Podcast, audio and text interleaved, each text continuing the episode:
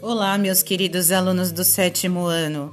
Vocês ouvirão neste podcast a continuação da leitura da obra O Diário de Anne Frank.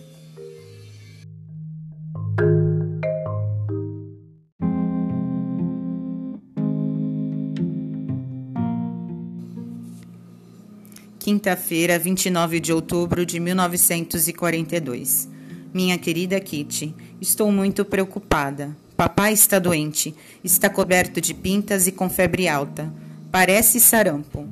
Imagine só, nós nem podemos chamar um médico. Mamãe está fazendo ele transpirar, na esperança de que a febre saia com o suor. Hoje de manhã, Mip contou que a mobília do apartamento dos Vandam em Zuider Amstelan foi retirada. Ainda não contamos a senhora Vandam. Ultimamente, ela tem andado muito nervosa e não estamos com vontade de ouvir seus gemidos e suas reclamações de novo sobre toda aquela louça maravilhosa e as cadeiras lindas que ela teve de deixar para trás. Também tivemos de abandonar nossas coisas lindas. De que adianta ficar se lamentando agora?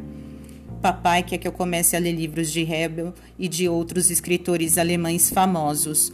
Atualmente, consigo ler em alemão bastante bem só que, em geral, murmuro as palavras em vez de ler em silêncio. Mas isso passa. Papai pegou as peças de Goethe e Schiller na estante grande e está planejando ler para mim todas as noites. Começamos com Dom Carlos. Encorajada pelo exemplo de papai, mamãe pôs em minhas mãos seu livro de orações. Li algumas orações em alemão só para ser educada. Elas certamente parecem lindas, mas significam muito pouco para mim. Por que será que ela me faz agir de modo tão religioso e devoto? Amanhã vamos acender a lareira pela primeira vez. A chaminé não é limpa há séculos, por isso a sala deve ficar cheia de fumaça. Esperemos que a coisa funcione. Sua Anne.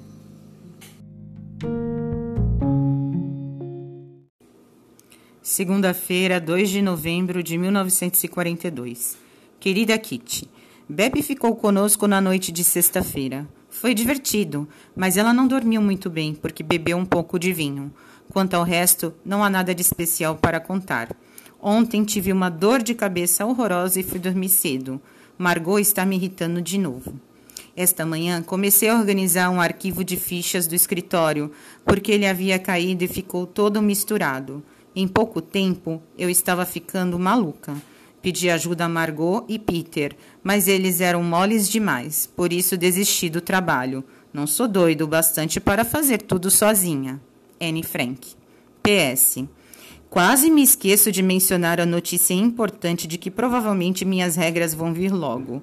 Posso dizer isso porque vivo encontrando uma mancha esbranquiçada em minhas calcinhas e mamãe já disse que elas começariam logo. Mal posso esperar. É um acontecimento tão importante. É uma pena que eu não possa usar toalhinhas higiênicas, porque não se consegue mais encontrar para comprar, e os tampões de mamãe só podem ser usados por mulheres que já tiveram neném. Comentário acrescentado por Anne Frank em 22 de janeiro de 1942. Eu não seria mais capaz de escrever esse tipo de coisa.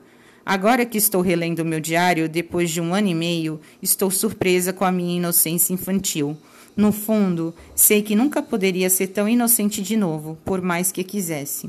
Entendo as mudanças de humor e os comentários sobre Margot, mamãe e papai, como se tivesse sido escrito somente ontem, mas não consigo pensar em escrever tão abertamente sobre outras coisas. Fico tremendamente constrangida ao ler as páginas que falam de assuntos dos quais me lembro como sendo muito melhores dos que realmente foram. Minhas descrições são muito indelicadas, mas deixa para lá. Também posso entender minha saudade de casa e de morte. O tempo todo em que estive aqui, desejei inconscientemente e às vezes conscientemente receber confiança, amor e afeto físico esse desejo pode mudar de intensidade, mas está sempre presente. Quinta-feira, 5 de novembro de 1942. Querida Kitty, finalmente os ingleses conseguiram algumas vitórias na África. O Stalingrado ainda não caiu, por isso os homens estão contentes e bebemos café e chá hoje de manhã. Quanto ao resto, nada de especial para contar. Esta semana andei lendo bastante e fazendo pouco trabalho. É assim que as coisas deveriam ser. Com certeza a estrada para o sucesso. Ultimamente, mamãe e eu estamos nos dando melhor, mas nós nunca ficamos íntimas. Papai não é muito aberto com relação aos seus sentimentos, mas é a mesma doçura de sempre.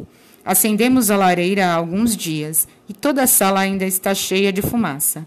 Prefiro aquecimento central. É provável que não seja a única. Margot é uma nojenta, não há outra palavra, uma fonte de irritação constante, de manhã, de tarde e de noite. Anne Frank. Segunda-feira, 9 de novembro de 1942. Querida Kitty, ontem foi aniversário de Peter, 16 anos. Fui para cima às 8 horas e Peter e eu olhamos os seus presentes. Ele ganhou um jogo de tabuleiro, uma navalha e um isqueiro. Não que ele fume tanto assim, de jeito nenhum. É só que parece muito distinto. A maior surpresa veio do Sr. Vandam, que informou imediatamente que os ingleses haviam desembarcado em Tunis, Argel, Casablanca e Oran. É o princípio do fim, dizia todo mundo.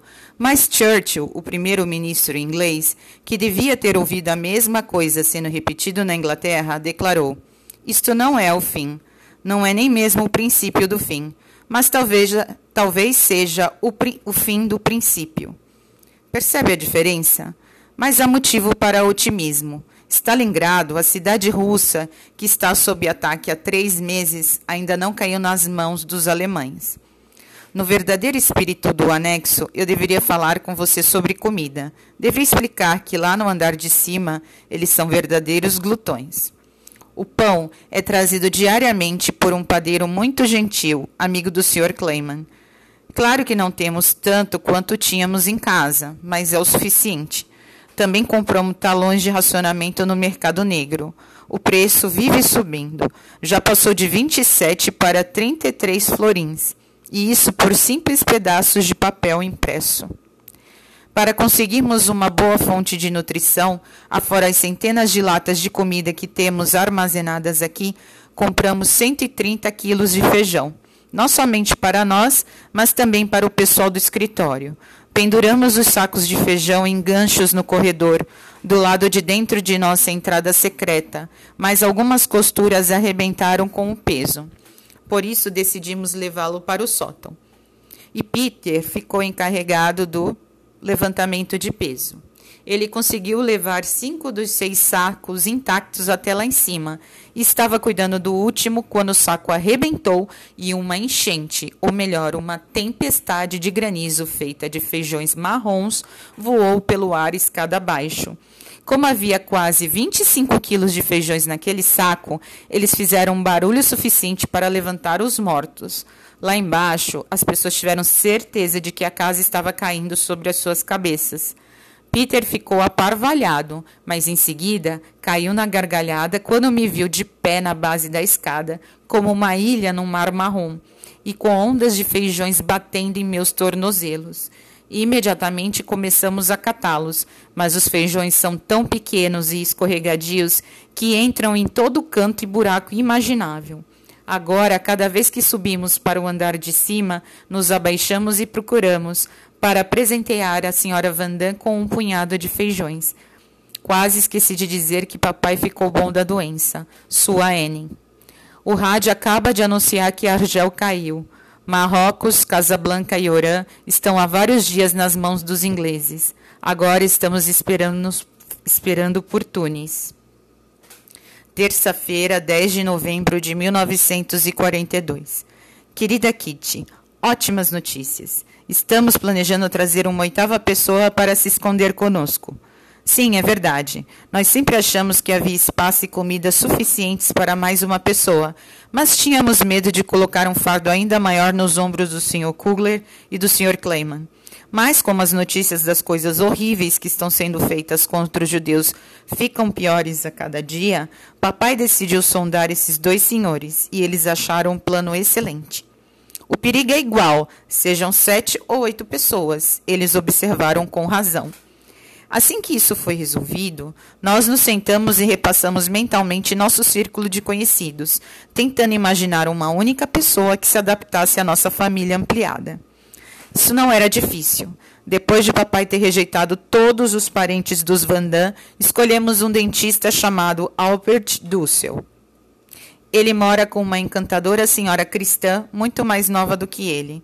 É provável que não sejam casados, mas isso não importa. Ele é quieto e refinado, e pelo nosso conhecimento superficial, parecia ser legal. Mip também o conhece, por isso poderá fazer os arranjos necessários. Se vier, o Sr. Dúcio terá de dormir no meu quarto, no lugar de Margot, que terá de se virar com a cama dobrável. Vamos pedir que ele traga alguma coisa para tapar cáries. Sua Anne. Quinta-feira, 12 de novembro de 1942. Querida Kitty, Mip veio contar que se encontrou com o Dr. Dussel. No momento em que ela entrou, ele perguntou se ela conhecia um esconderijo e o Dr. Dussel ficou muito satisfeito quando Mip disse ter algo em mente.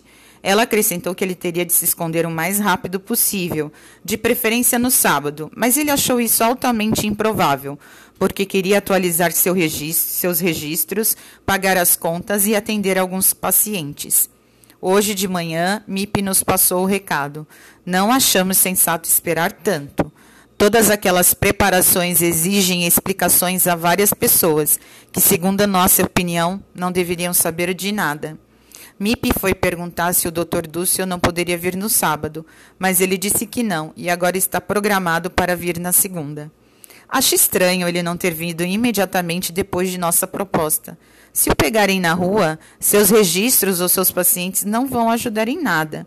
Então, por que o adiamento? Se você me perguntar, eu digo que é burrice de papai dar trela para ele. Afora isso, nenhuma novidade. Sua Anne.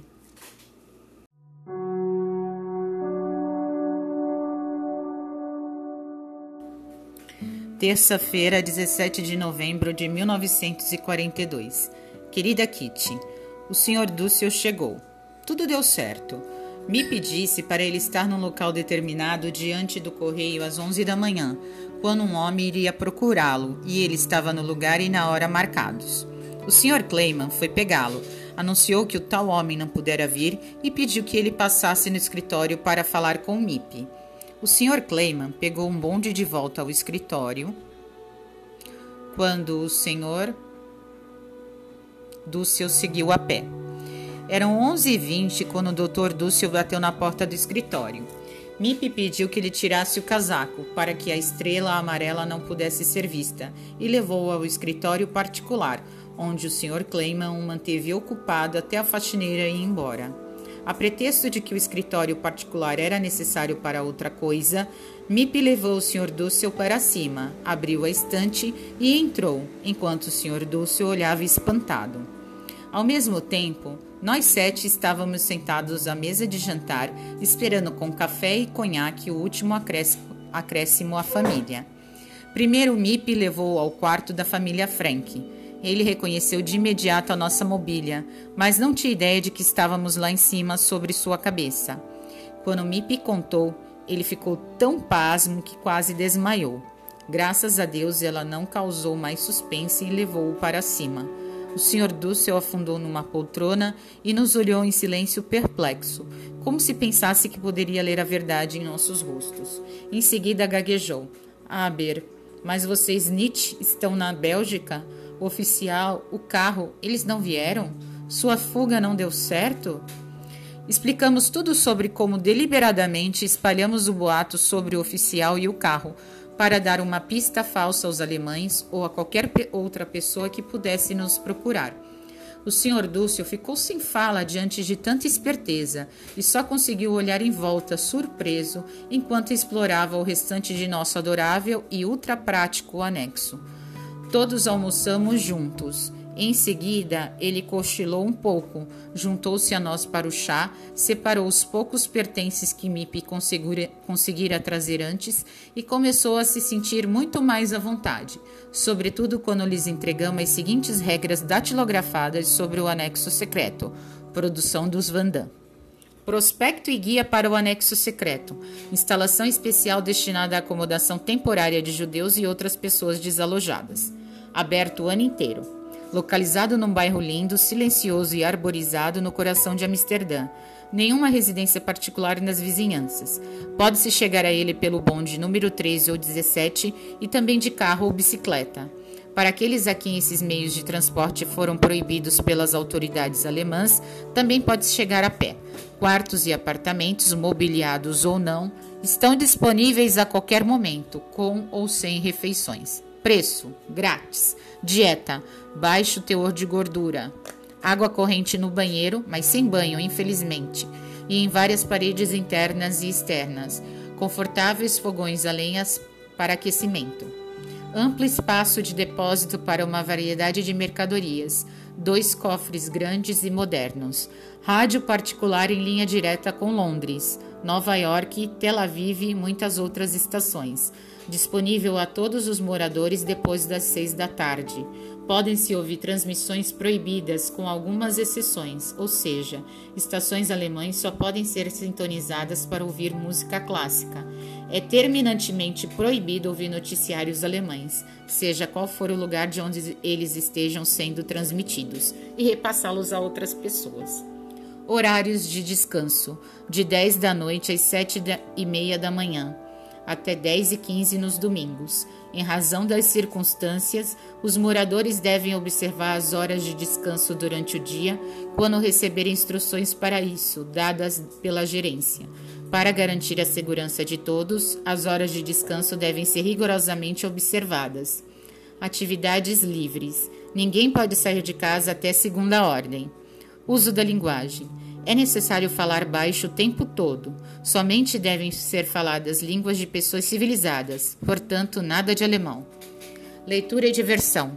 Nenhum livro alemão deve ser lido, a não ser os clássicos e as obras didáticas. Outros livros são opcionais. Ginástica, diariamente.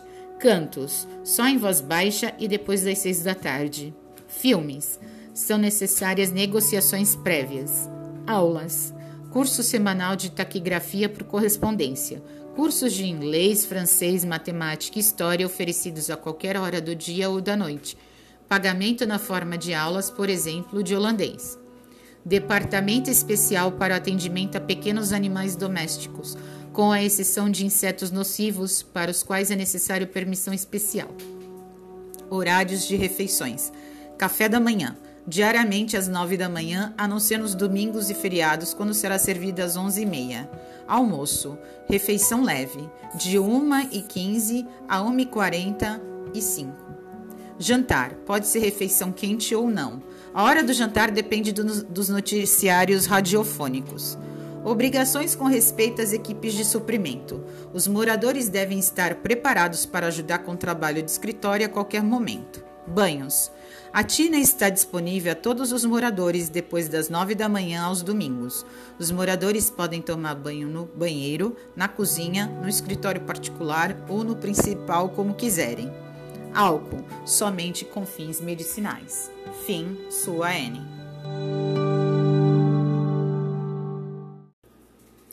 Quinta-feira, 19 de novembro de 1942. Querida Kitty, como havíamos pensado, o Sr. Dussel é muito gentil. Claro que ele não se incomodou em dividir o quarto comigo. Para ser honesta, não estou exatamente maravilhada por um estranho usar minhas coisas. Mas precisamos fazer sacrifícios por uma boa causa. Estou feliz por poder colaborar. Como diz papai, se pudermos salvar pelo menos um de nossos amigos, o resto não importa. E ele está certíssimo. No dia em que chegou, o Sr. Dussel me fez um monte de perguntas. Por exemplo, a que horas a faxineira chega ao escritório, como resolvemos o uso do lavatório e quando podemos ir ao banheiro. Você pode rir, mas essas questões não são tão fáceis no esconderijo. Durante o dia, não podemos fazer nenhum barulho que possa ser ouvido lá embaixo, e quando há alguém estranho lá, como a faxineira, temos de ser ainda mais cuidadosos. Tive a paciência de explicar tudo isso ao Sr. Dúcio, mas fiquei surpresa ao ver como ele era lento para entender. Ele pergunta tudo duas vezes e, mesmo assim, não consegue lembrar o que a gente contou. Talvez só esteja confuso pela mudança súbita e acabe superando. Afora isso, tudo vai bem. O Sr. Dúcio contou muita coisa que não sabíamos sobre o mundo lá fora. Ele tinha notícias tristes. Incontáveis amigos e conhecidos foram levados para um destino terrível. Noite após noite, veículos militares verdes e cinza cruzam as ruas. Eles batem em todas as portas, perguntando se ali mora algum judeu. Em caso positivo, toda a família é levada embora. Caso contrário, eles passam para outra residência. É impossível escapar de suas garras a não ser que você se esconda. Eles costumam andar com listas, só batem nas portas onde sabem que há uma grande captura a ser feita. Costumam oferecer recompensa, tantos florins por cabeça.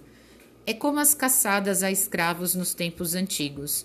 Não quero fazer com que isso pareça bobagem, é trágico demais. À noite, quando está escuro, costumo ver longas filas de gente boa e inocente com crianças chorando, andando sem parar, controladas por um punhado de homens que as empurram e batem até elas quase, até quase caírem. Ninguém é poupado. Os doentes, os velhos, as crianças, os bebês e as mulheres grávidas. Todos são forçados a marchar em direção à morte. Temos muita sorte aqui, longe do tumulto. Não pensaríamos sequer por um minuto em todo esse sofrimento se não estivéssemos tão preocupados com as pessoas queridas a quem não podemos ajudar. Sinto-me mal dormir numa cama quente, enquanto em algum lugar meus melhores amigos estão caindo de exaustão ou sendo derrubados. Fico apavorada quando penso em amigos íntimos que agora estão à mercê dos monstros, mais cruéis que assolaram a terra. E tudo porque são judeus. Sua N. Sexta-feira, 20 de novembro de 1942. Querida Kitty, a verdade é que não sabemos como reagir. Até agora, muito poucas notícias sobre os judeus chegaram até aqui e achávamos melhor manter o ânimo na medida do possível. De vez em quando, Mip costumava contar o que havia acontecido a um amigo e mamãe e a senhora Vandam começavam a chorar. Por isso ela decidiu que era melhor não dizer mais nada.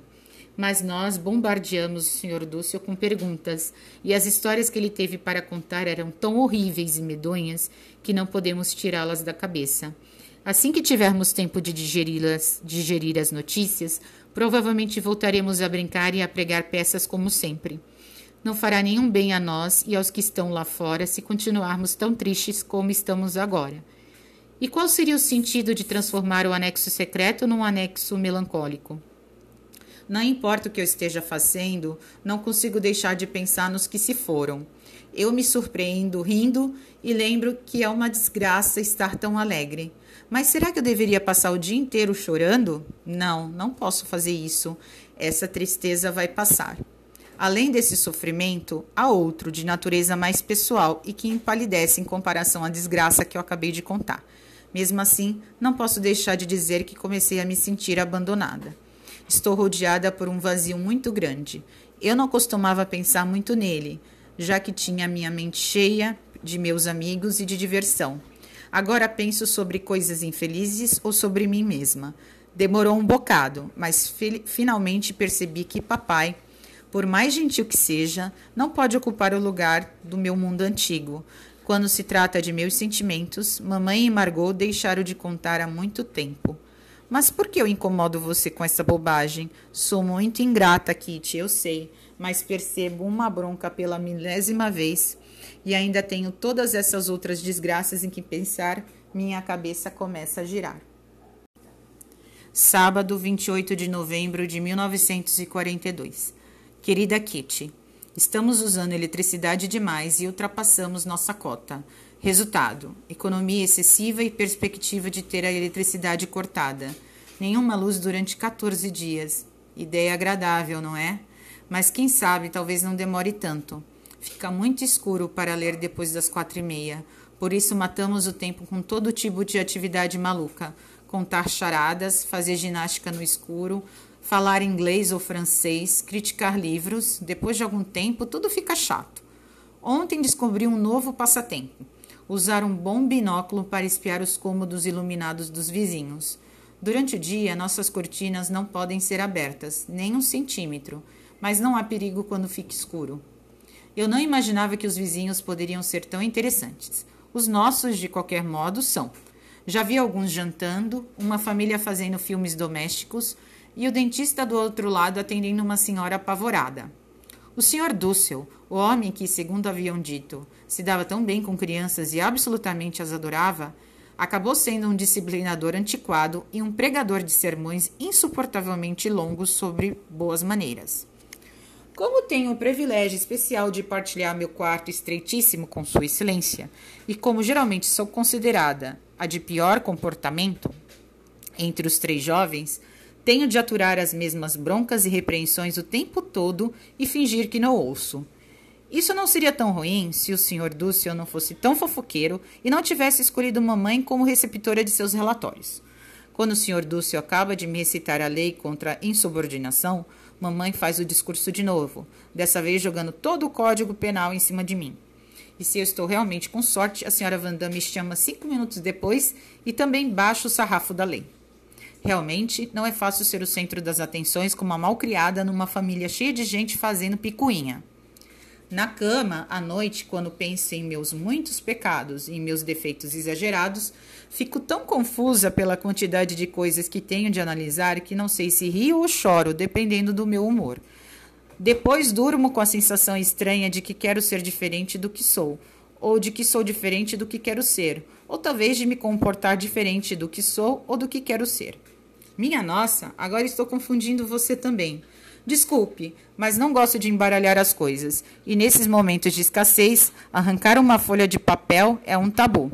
Por isso, só posso aconselhar você a não ler de novo a passagem acima e a não tentar chegar ao fundo, porque nunca vai encontrar a saída. Sua Anne.